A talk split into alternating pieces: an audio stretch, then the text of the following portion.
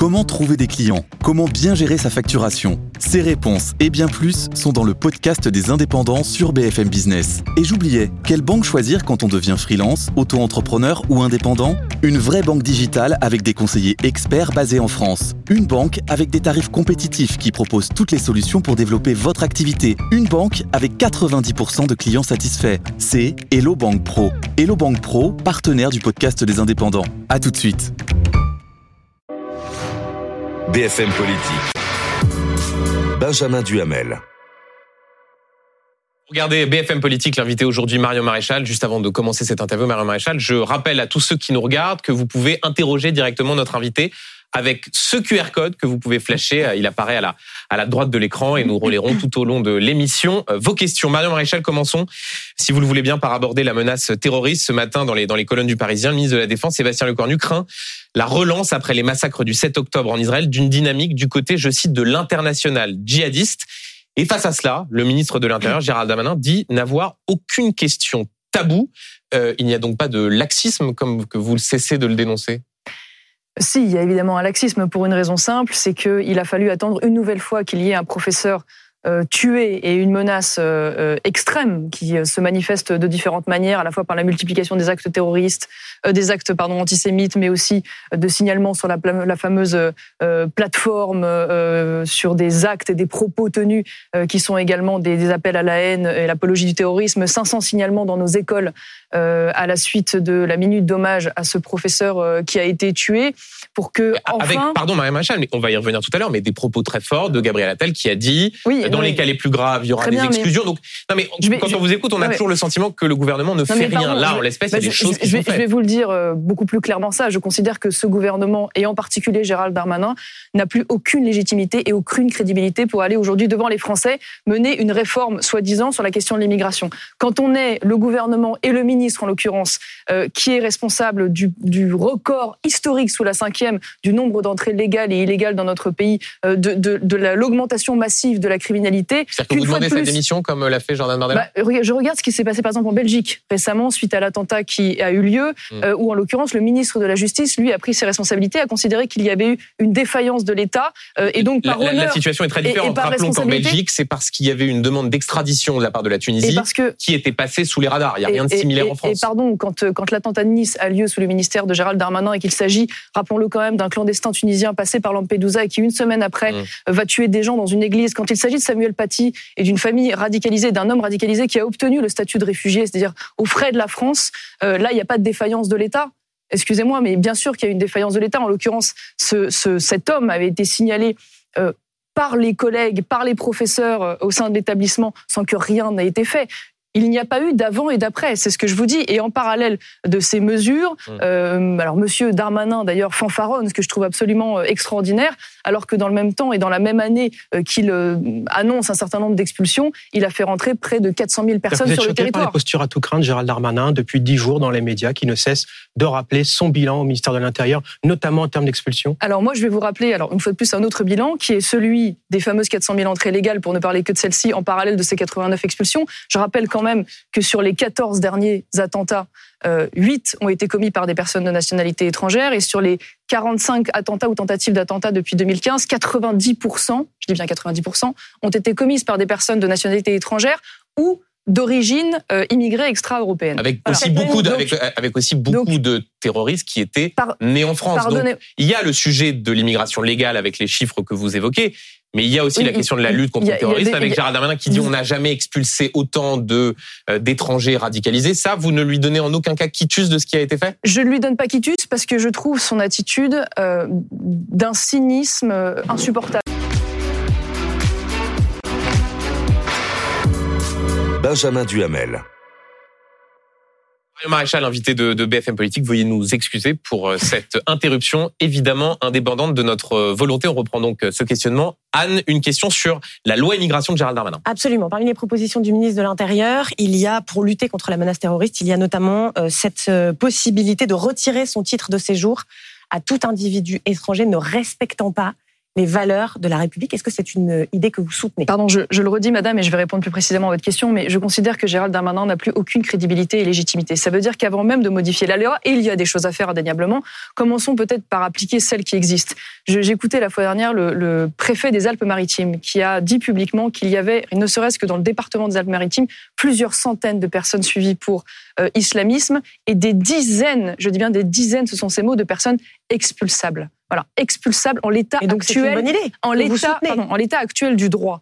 Donc, euh, euh, à partir du moment où Gérald Darmanin n'a pas été capable, depuis qu'il est ministre de l'Intérieur depuis trois ans, d'expulser déjà ces personnes que le droit permette d'expulser. Quand je le vois aujourd'hui euh, parler des frères musulmans, euh, en expliquant que c'est une organisation dangereuse parce que les frères musulmans, sachez-le, c'est une organisation. Non, mais parce que non, mais c'est. Rachel, si, si, vous plaît, juste, non, mais juste pour, pour le bonheur, pour le bonheur de cette interview, Anne vient de vous interroger sur, une, une, proposition non, mais précise. Non, mais d'accord. Moi, je veux bien vous répondre sur les mesures techniques et je vais vous répondre sur les mesures techniques. Mais parlons, parlons de l'état d'esprit, c'est-à-dire qu'un ministre qui euh, euh, dénonce aujourd'hui l'infiltration des frères musulmans, organisation, je le rappelle, islamiste, qui est liée au Hamas. Euh, et que dans le même temps, ce même ministre, par le passé, a visité le lycée Averroès, qui est rattaché aux frères musulmans, a visité et, et félicité d'ailleurs les responsables de la mosquée de Bussy-Saint-Georges en 2022, liés aux frères musulmans, qu'aujourd'hui...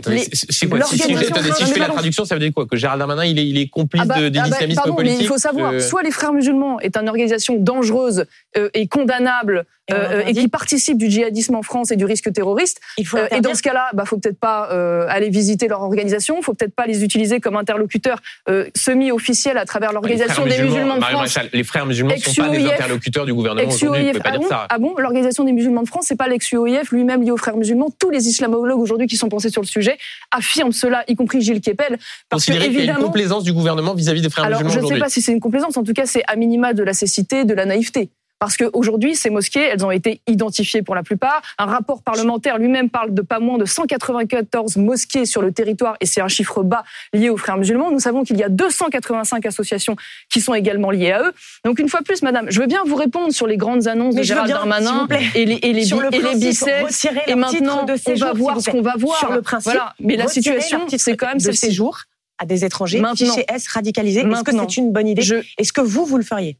Évidemment que c'est, mais ça veut dire ça, ça devrait être absolument évident, enfin naturel. Maintenant, ce qui est évident, c'est qu'il il faut en effet que la loi soit adaptée, mais au-delà de la loi, il faut, nous faudrait même une réforme constitutionnelle. Et on nous parle aujourd'hui de, de cette, de cette loi dans laquelle, d'ailleurs, je rappelle qu'il est également prévu la régularisation massive euh, des, des clandestins Oui. Ou alors, euh, sur, oui, sauf sur- que, sur pour être le précis sur territoire. ce sujet dans les colonnes du journal du dimanche, Sur Gérald. Darmanin euh, ouvre la porte à la possibilité Ah, d'abandonner cette il- disposition il- il pour précisément qu'il Il y ait un rechange, compromis. il rechange d'avis. Quel, quel magnifique communicant. Ça veut dire Quel que si, magnifique si vous étiez encore député aujourd'hui, ce projet de loi Je immigration, vous donne un autre exemple. vous, vous le permettez voteriez?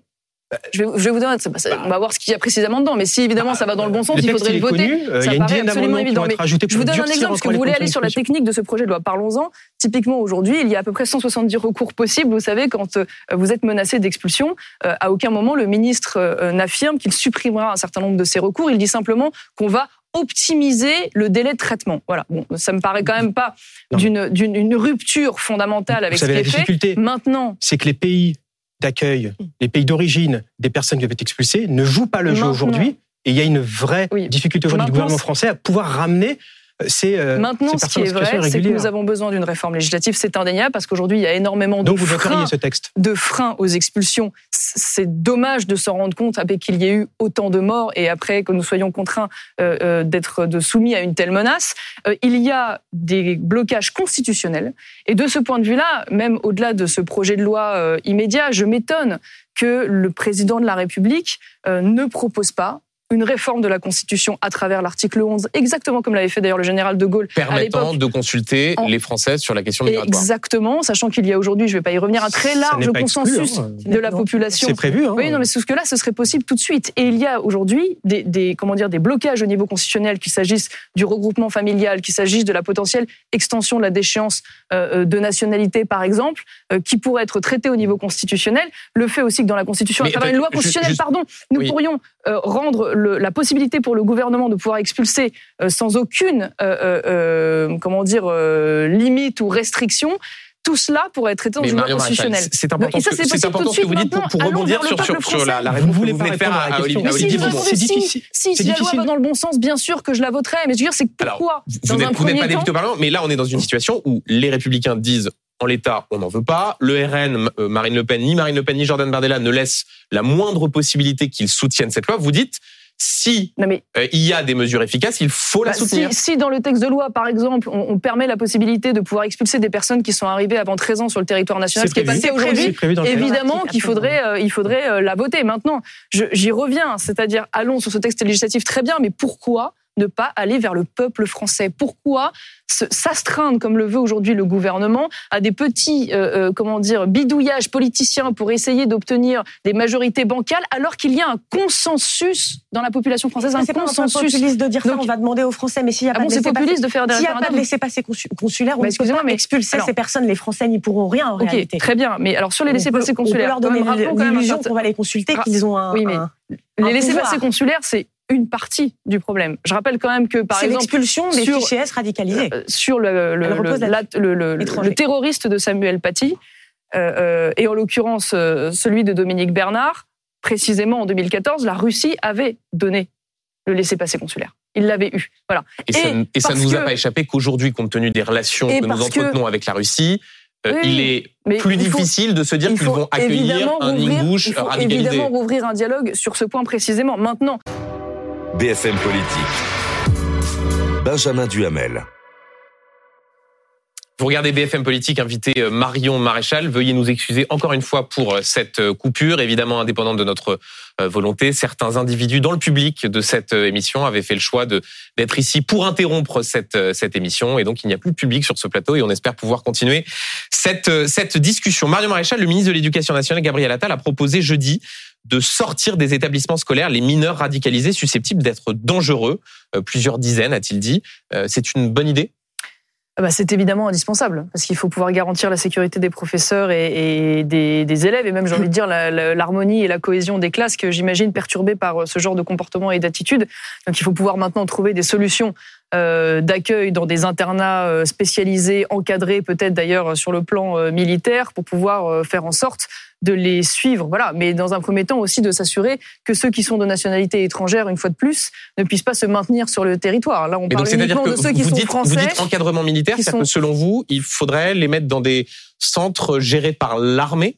Il faudrait en effet qu'il puisse y avoir un encadrement, à mon avis, spécifique particulièrement sécurisé, qui s'adapte euh, à ces profils, qui s'assure également euh, euh, qu'ils ne soient pas dans, des, dans un fonctionnement classique d'établissement dans lequel ils puissent aussi s'auto-alimenter, bien sûr, dans cette... Oui, sauf que si vous les mettez ensemble, c'est un peu le, Non, c'est mais- un peu le danger, oui. Pardon, alors après, moi, je vais vous le dire très franchement, euh, je me pose même pas la question de savoir s'il faut les sortir, euh, quelles que soient euh, les conséquences derrière, pour une raison simple, c'est que euh, le fait que des élèves qui vraisemblablement, euh, pour certains, regardent euh, des vidéos de décapitation de l'État islamique, sachent lire et écrire, c'est le moindre de mes soucis. Je vous le dis franchement. Donc maintenant, il faut trouver une solution C'était pas ma alternative. question. Ma question, c'est si vous les mettez tous ensemble dans le même alternative. centre, vous avez un risque, comme on a pu le voir en prison, de, mineurs qui se s'auto-engrènent Tout- dans, une, dans un processus de tout radicalisation. Dépend, tout dépend d'ailleurs. On peut parler des sujets des prisons, mais c'est parce que malheureusement les prisons ne sont pas équipées et adaptées aussi pour pouvoir traiter Mm. correctement ce genre de cas et que justement ils sont euh, euh, regroupés. Mais après tout dépend de la manière dont ensuite fonctionnent ces établissements, des contacts qui sont autorisés ou pas euh, et de l'organisation et une fois de plus dans l'encadrement. Ce qui est sûr, c'est qu'il faut une réponse adaptée,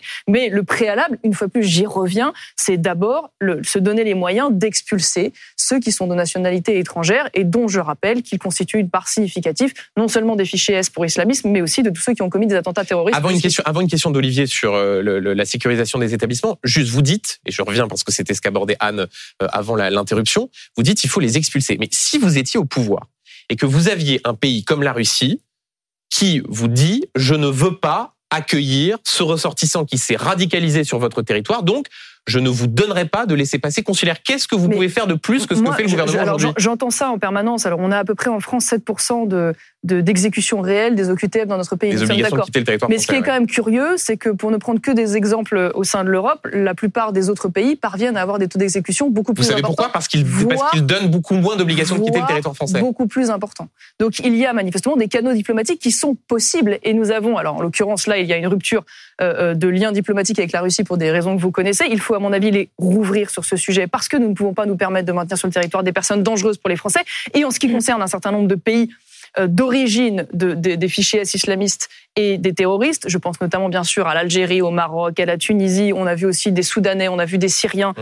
euh, euh, on a vu des Maliens. Là, la France a quand même des moyens de pression dans ces pays qui sont très importants. Je rappelle qu'il y a des transferts d'argent qui participent de manière considérable euh, au PIB de ces pays. Il y a des visas extrêmement généreux qui sont accordés. Mmh. il y a des faveurs qui sont également accordées, ne serait-ce que pour l'accueil et les soins. Je rappelle qu'au moment où le gouvernement algérien nous, nous, nous crachait au visage, on accueillait des responsables algériens dans le pays pour pouvoir les soigner. Donc il y a aujourd'hui euh, des, des, des, outils de pression diplomatique, je pense également à l'aide française au développement, qui ne sont mmh. pas utilisés pour pouvoir obtenir enfin la bonne volonté de ces États. Sur la question de la sécurisation des établissements scolaires, Laurent Vauquier, cette semaine dans les colonnes du Parisien, propose d'expérimenter dans sa région, Auvergne-Rhône-Alpes, la reconnaissance faciale. Alors, pour préciser ce que ça serait, c'est l'utilisation d'un logiciel qui reconnaîtrait les jeunes euh, qui seraient euh, inscrits dans les fichiers de, de radicalisation. Est-ce que c'est une bonne piste, la reconnaissance faciale mais le problème, si vous voulez, c'est que c'est toujours pareil. Soit on traite le problème à la racine, soit on traite le problème euh, en aval. Euh, la réalité aujourd'hui, c'est qu'il y a 5300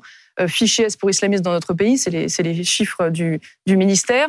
Il est extrêmement complexe pour nos services de renseignement, même si on y met des moyens considérables, de pouvoir les suivre à la trace. Donc le problème, c'est que si on se contente uniquement de réponses technique et sécuritaire, on peut mettre en place en effet un État policier. Hein. on peut mettre un policier derrière chaque citoyen. Le souci, c'est d'abord en amont celui de la politique migratoire, celui euh, de la politique d'exécution des OQTF, euh, celui également de la politique d'accès à la nationalité, voire de l'extension de la déchéance de nationalité, et celui de la réponse pénale. Parce que la réponse pénale n'est pas non plus toujours au rendez-vous pour protéger Donc ce serait un État policier si on mettait en œuvre ces propositions-là bah, Ça participe d'une ambiance générale. C'est-à-dire qu'en fait, comme on ne peut pas traiter les problèmes à la racine... On n'a pas l'habitude de vous eh entendre utiliser ce genre d'argument. Moi, je, n'ai rien contre des outils de sécurisation, si ah. vous voulez, à court terme. Mais le souci, c'est qu'à un moment donné, posons-nous la, la, raison, les raisons pour lesquelles nous en sommes arrivés là. Et, je ne suis pas sûr que ce soit en mettant des, des caméras de, reconnaissance faciale partout dans le pays qu'on règle le problème. Voilà. Donc je trouve que c'est euh, euh, ça n'est pas la réponse à la mesure de la difficulté. Question d'Anne Sora Dubois sur la situation au Proche-Orient. Sur euh, absolument la situation dramatique au Proche-Orient. Alors Israël dit vouloir intensifier ses frappes sur Gaza. Ces dernières heures, il y a une vingtaine de camions qui ont réussi, camions humanitaires qui ont réussi à transiter via Rafah en Égypte. Est-ce que la situation humanitaire des populations civiles de Gaza sur place vous inquiète?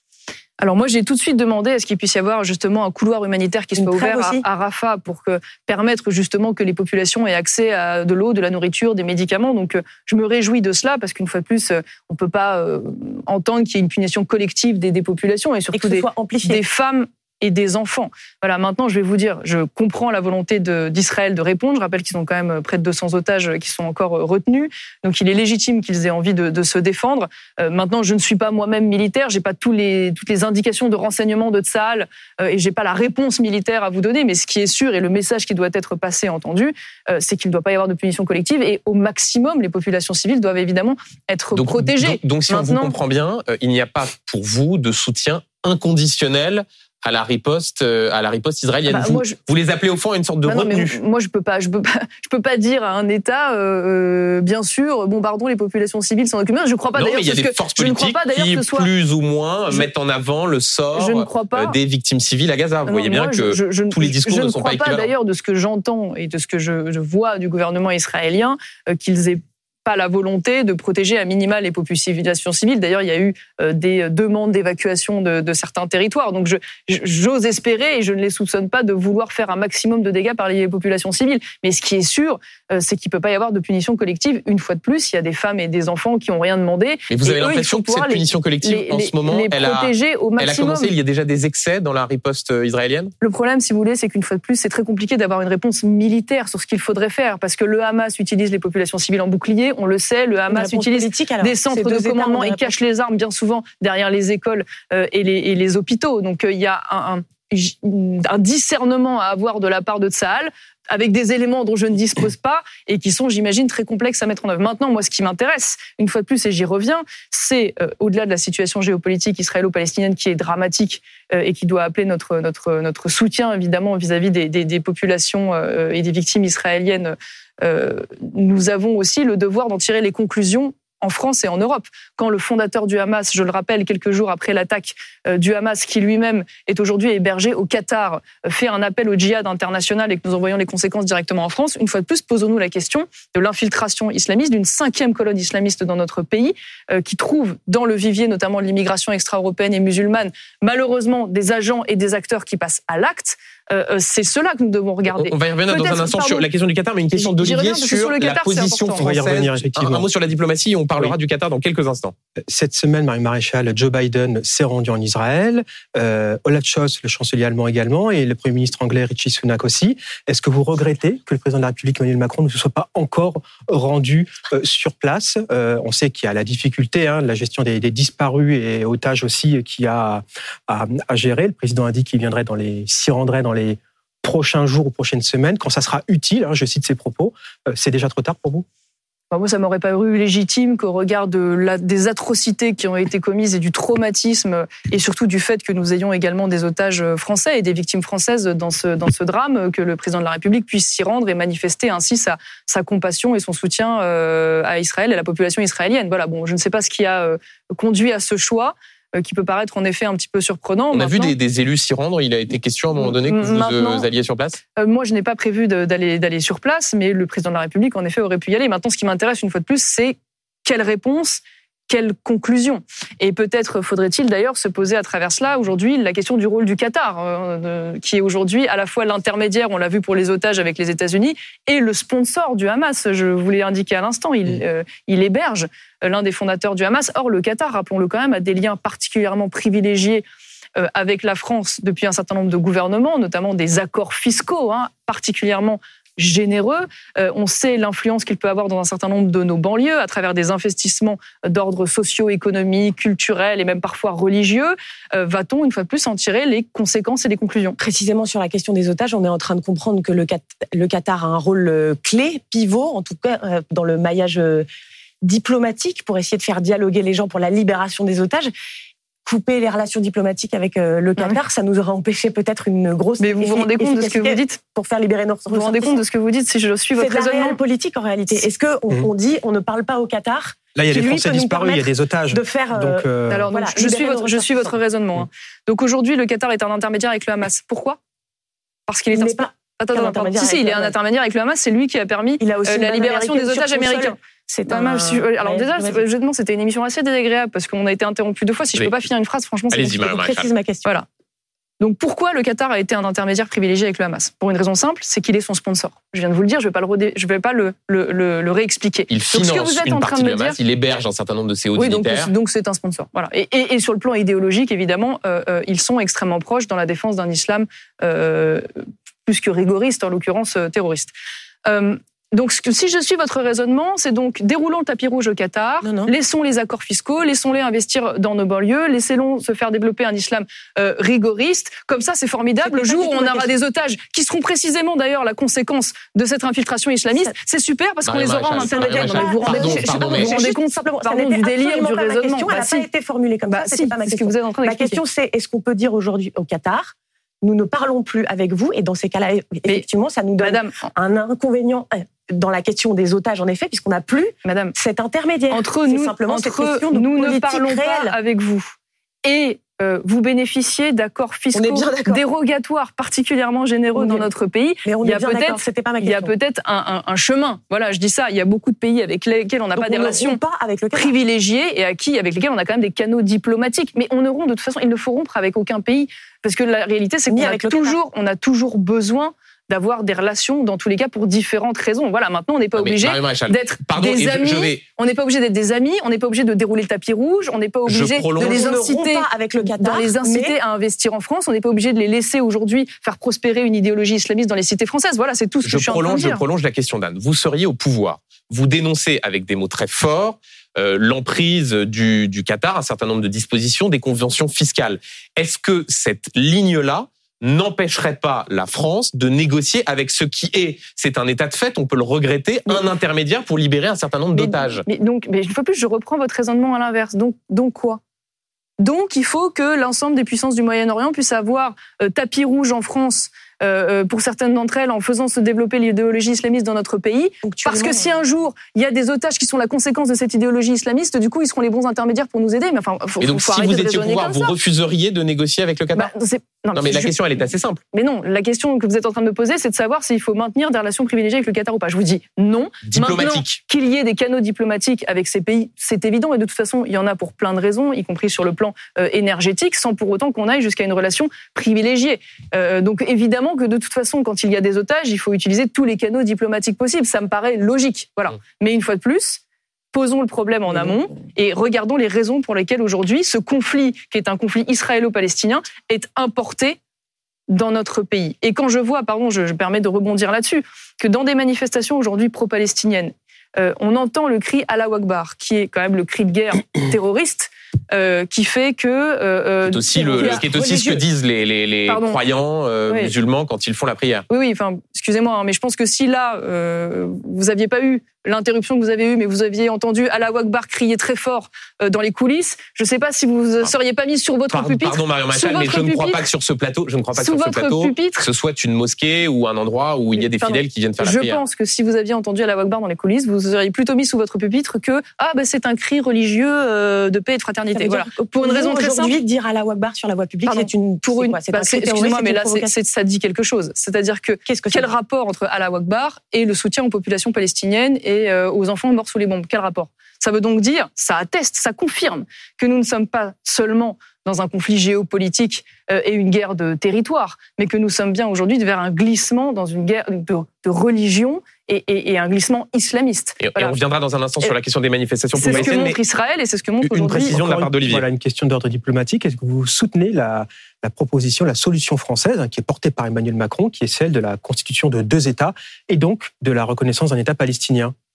Oui, je le soutiens pour une raison simple, c'est que c'est d'ailleurs une mesure défendue également par un certain nombre d'anciens directeurs du Mossad. C'est assez intéressant de dire que si nous voulons garantir la sécurité durable d'Israël, il n'y a pas d'autre solution qu'un État palestinien pour avoir un interlocuteur officiel à qui on peut d'ailleurs demander des comptes, stabiliser la situation, éviter évidemment les poches éruptives et clarification votre aussi. parti, le Front cette National, a question pas- quand c'était le Front National du vous territoire. étiez, n'était pas toujours très clair sur cette euh, Ça, position. vous, vous demanderez au Rassemblement national ce qu'il en est euh, aujourd'hui. Il leur arrive de changer d'avis. Mais en l'occurrence, moi, ce qui m'intéresse, c'est de savoir qu'est-ce qui peut garantir la sécurité des populations, et notamment d'Israël. Et je ne vois pas d'autres ports de sortie. Maintenant, il faudrait qu'il y ait des conditions. Et je ne vois, je n'imagine pas qu'il puisse y avoir la création d'un État palestinien sans qu'il y ait en amont euh, la dissolution euh, du, et la demande de dissolution du Hamas. Parce que si demain vous mettez le Hamas au pouvoir dans un État palestinien, c'est-à-dire que vous créez un califat, vous créez un Daesh bis. Mm. Et ça, ce n'est pas possible non seulement pour Israël, mais même pour nous-mêmes, Européens et Français, nous serions directement menacés. Mario Maréchal, après le, le tweet de Karim Benzema sur les victimes de- des bombardements à Gaza, vous avez demandé à ce qu'on lui retire son ballon d'or et sa nationalité française, euh, alors qu'il n'y a rien sur le fond qui permettrait de le déchoir de sa nationalité, euh, sur le fond, en droit. Euh, c'est juste pour faire le buzz, cette proposition? Non, c'est pas pour faire le buzz. D'ailleurs, je rebondis d'abord, hein, rappelons-le quand même, sur une déclaration de Gérald Darmanin qui affirme qu'il a des liens manifestes avec les frères musulmans, ce qui est une assignation extrêmement grave, je- pour toutes les raisons Pas prouvé dont j'ai parlé tout à l'heure, les frères musulmans étant la branche euh, française et européenne d'ailleurs, liée également au Hamas. hein, ils ont la même euh, devise. Euh, le Coran est notre loi, euh, voilà, mourir pour Allah des- est notre objectif, le djihad est notre arme. Enfin, c'est quelque chose d'extrêmement grave. Et quand je vois cette information euh, et que je vois qu'elle s'accumule à une longue liste de récidives, Et ça vous euh, créditez Gérald Darmanin en- de- de- d'avoir des preuves qui établissent un lien entre Karim Benzema Ah bah, et ça, musulmans Parce que c'est- quand on lui c'est- pose la question, bah franchement, ça c'est d'accord, mais ça c'est euh, à lui. Ça, c'est hein. à lui d'y répondre. Quand on est ministre de l'Intérieur et qu'on fait ce genre de déclaration, j'ose espérer quand même qu'on a, qu'on a des preuves. Vous Maintenant, le ce qui- Maintenant, ce qui est, en tout cas, euh, ce que je relève, c'est que nous avons un, un homme qui s'est manifesté, s'est distingué plutôt par un certain nombre de déclarations, pour le coup sans ambiguïté. Je rappelle qu'il a quand même liké une publication qui justifiait quand même l'assassinat et la décapitation de Samuel Paty. C'est un homme qui est allé vivre en Arabie saoudite et qui explique, hein, je le cite, ces phrases, c'est intéressant, je souhaite à tous les musulmans d'y aller euh, là-bas, d'aller là-bas parce que c'est là où il y a la vérité. Quand tu es musulman, c'est là que tu es dans le vrai. C'est un homme qui refusait de chanter la Marseillaise, qui crachait d'ailleurs euh, au moment de la Marseillaise. Il avait déclaré à l'époque la France, c'est pour le côté sportif, mon pays, c'est l'Algérie. Donc c'est vrai que, Mais mais, euh, pardon, mais symboliquement, si. que Karim Benzema est une pratique euh, rigoriste de Oui, l'islam. C'est une chose, et effectivement, il y a un certain nombre d'éléments qui permettent de le constater. De là à dire qu'il faut le déchoir de sa nationalité pour cette raison, pardon, pardon, mais, qu'est-ce si- qui vous permet si- non seulement de le dire, et surtout d'imaginer que vous avez la capacité de le faire? Eh ben, c'est très simple. Si euh, le ministre de l'Intérieur dit vrai et qu'il a vraiment des liens avec les frères musulmans, ça veut dire que si à cette longue liste euh, euh, d'actes et de propos anti-français, voire d'apologie du terrorisme, hein, parce que quand vous justifiez la mort et par décapitation d'un professeur euh, en likant un tweet, ça ressemble quand même à de l'apologie. Que par ailleurs, le ministre nous explique aujourd'hui il aurait des liens avec un courant islamiste dangereux pour la France, ça me semble pouvoir justifier une déchéance de nationalité. Maintenant, là où vous avez raison, c'est qu'en l'état actuel du droit, nous ne pouvons pas le déchoir de la nationalité. Et c'est bien France, le hein, problème. Et c'est bien le problème, c'est qu'à un moment donné, derrière d'ailleurs tous ces phénomènes, il y a, vous l'avez raison, la question du cadre législatif aujourd'hui sur les expulsions, qui est beaucoup beaucoup trop restrictif et qu'il Il faut est, il est élargir. français, euh, Mais il est il y a, il y franco-algérien, a la mais il est né en question, France. bah oui, il est double national et donc à ce titre, on devrait pouvoir Donc déchoir. C'est pas un vrai On français, Karim devrait pouvoir déchoir de. Mais excusez-moi, euh, un homme qui explique la France c'est pour le côté sportif, mon vrai pays c'est l'Algérie. Pour vous, c'est un vrai français? Enfin, excusez-moi, mais en fait, que français c'est pas, juste un bout de papier, quoi. Enfin, je veux dire, c'est c'est un choix qu'il a fait euh, c'est aussi une sportif. allusion- Bah oui, d'accord. Donc Donc c'est quoi C'est un français, la France, français de papier, c'est la ça France, c'est pour le. Bah, je sais pas comment. Quelle autre définition on peut donner d'un français de papier Enfin, bonjour, c'est c'est la démonstration absolue du français de papier, c'est-à-dire que le type qui assume d'avoir des papiers français, mais qui dit mais en fait ça vaut rien pour moi, c'est pas mon pays ça, mon pays c'est l'Algérie en fait. Voilà. Et puis en même temps je vais cracher pendant qu'on chante la Il Marseillaise. n'a pas empêché de Non, jouer en équipe de France. Eh ben, moi, je suis euh, désolée de vous d'être dire un que- joueur admiré par euh, Oui, très bien. euh, D'accord, mais c'est pas ce qui m'intéresse là, en l'occurrence. Ce qui m'intéresse, c'est que s'il a des liens structurels avec les frères musulmans, et ça, pour le coup, pardon, mais c'est à Gérald Darmanin d'en répondre. C'est pas à moi, c'est lui qui fait la déclaration. Là, en effet, c'est la goutte d'eau qui fait déborder le vase. Et ça pose la question d'ailleurs de la possibilité d'étendre la déchéance de nationalité. Aujourd'hui, possibilité qui est extrêmement réduite. Euh, euh, alors même que nous aurions besoin de déchoir pour pouvoir expulser, notamment quand il s'agit de fichiers S double nationaux qui représentent une part significative. Et là, ça ne peut passer en effet que par une réforme constitutionnelle. Et là, on attend le président de la République et la possibilité de passer par un référendum. Le patron de votre formation politique, Éric Zemmour, est allé jusqu'à faire un lien entre, non pas Karim Benzema et les frères musulmans, mais Karim Benzema et l'assassinat, l'assassinat de Dominique Bernard. Est-ce que vous pouvez nous expliquer Il a dit un lien direct. Est-ce que vous pouvez nous Alors plus expliquer un précisément, du mal vous comprendre reprenez l'ensemble de son raisonnement, c'est très simple. Il dit, il reprend d'ailleurs la, phrase de Gilles Kepel, cette explication du ce qu'il appelle le djihadisme d'atmosphère. Que reprend d'ailleurs aussi euh, Gérald Gérald Darmanin, Darmanin, qu'il semble découvrir, euh, qui fait qu'il y a aujourd'hui un continuum entre euh, une pratique de l'islam rigoriste, notamment celle des frères musulmans, hein, mais, mais, mais, mais pas seulement, euh, et le djihadisme et le passage à l'acte terroriste. Ça veut dire que tout est lié. Et que si vous ne euh, vous attardez pas sur la question d'abord de l'idéologie islamiste, vous ne pourrez pas régler la question islamiste seulement sur le plan sécuritaire. Et là, nous avons des exemples étrangers très intéressants. Par exemple, en Autriche, ils ont interdit les frères musulmans. Ça veut dire que Pardon, le fait... Mais juste vous ne répondez pas à la question posée par Bah si, je le lien je- qui est un, un continuum entre l'islamisme et les drames qui peuvent y avoir.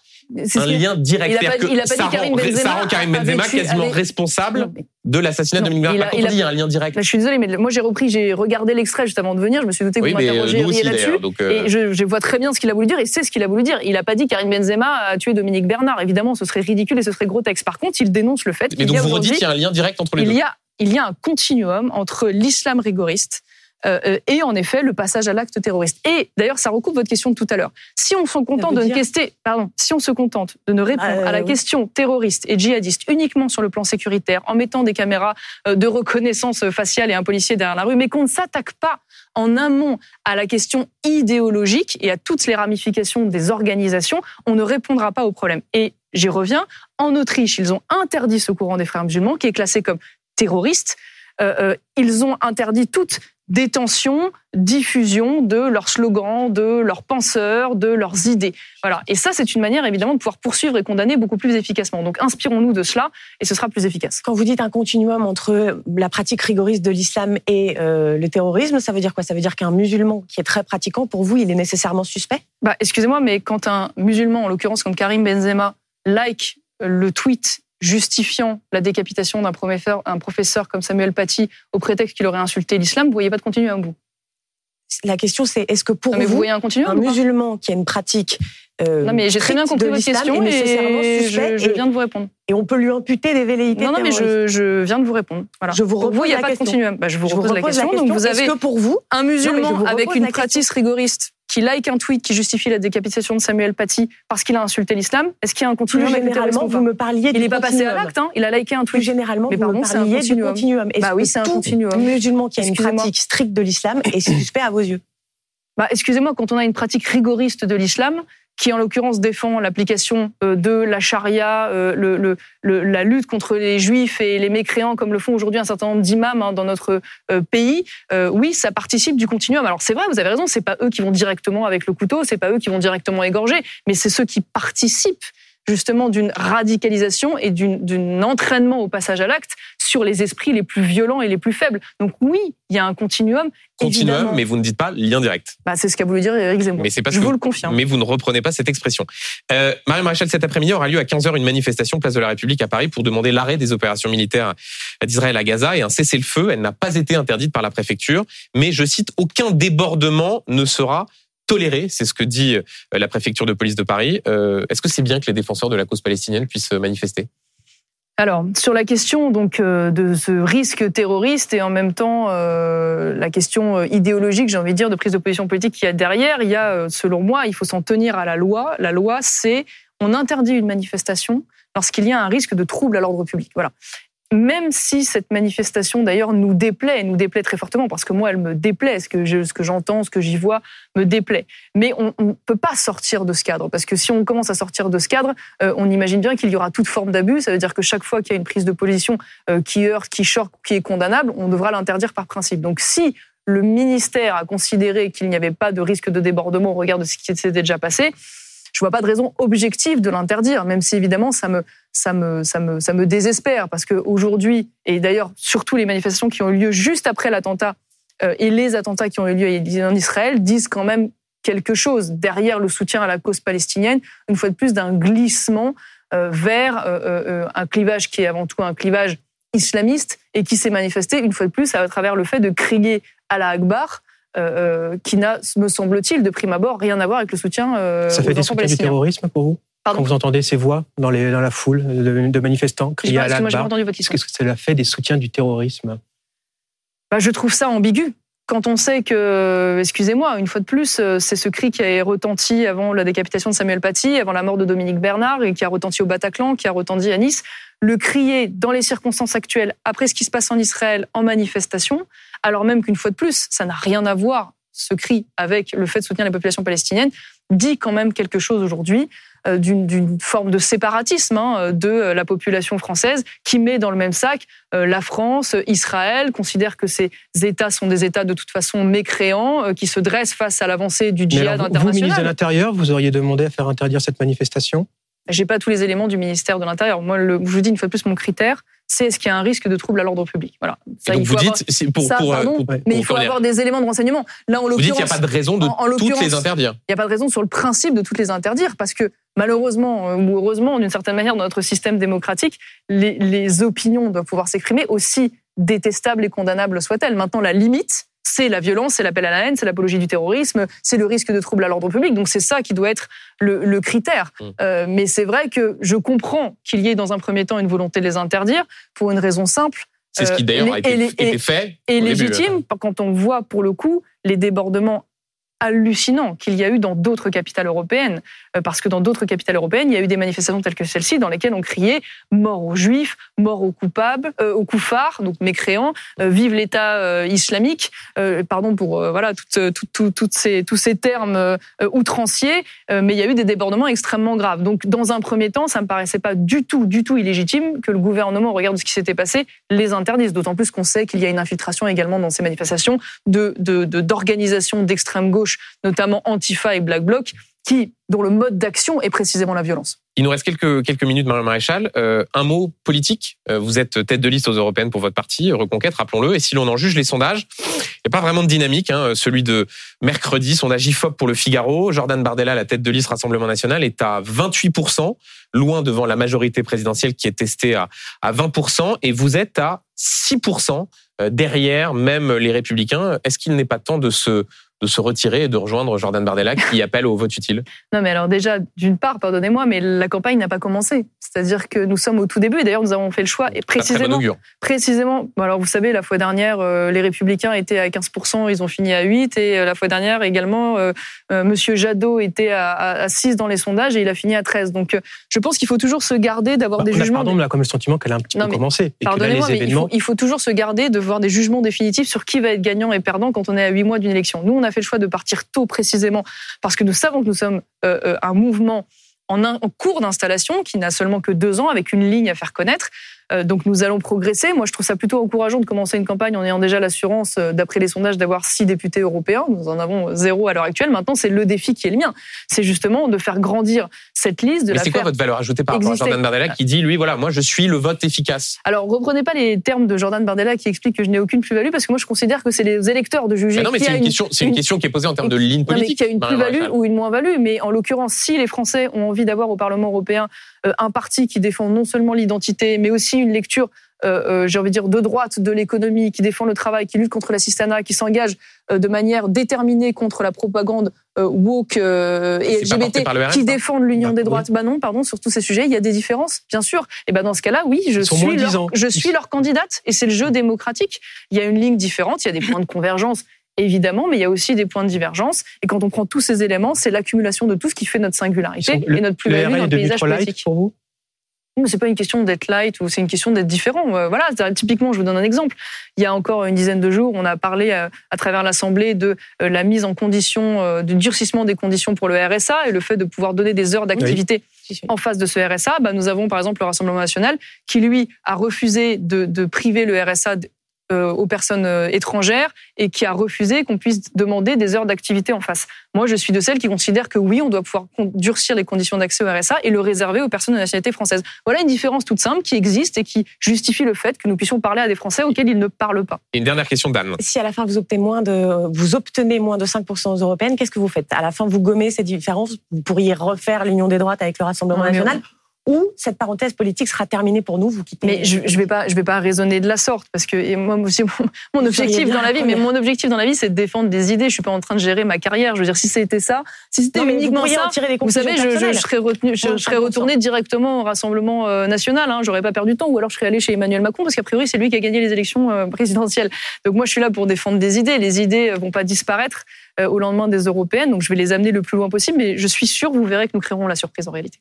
Merci beaucoup, euh, Marie Maréchal, d'avoir été l'invité de cette euh, émission un petit peu perturbée. Et je tiens à profiter de cette de la fin de cette émission pour euh, présenter encore une fois toutes nos excuses aux téléspectateurs de BFM TV, à ceux qui nous ont regardés. Ces deux intrusions sur le plateau sont évidemment et étaient évidemment indépendantes de notre volonté. Nous les regrettons et nous vous annonçons d'ailleurs que BFM TV a décidé de de porter plainte contre ceux qui sont responsables de ces de ces deux interruptions. Euh, merci beaucoup Anne, merci beaucoup Olivier Beaumont. Merci, pour trouver dans un instant, pour trouver dans, dans un instant Dominique Rizet et Philippe Godin pour affaire suivante. Quant à moi, je vous retrouve ce soir dans C'est pas tous les jours dimanche à 18h avec un invité, le ministre de l'Éducation nationale, Gabriel Attal. Ce sera à 18h. Belle journée.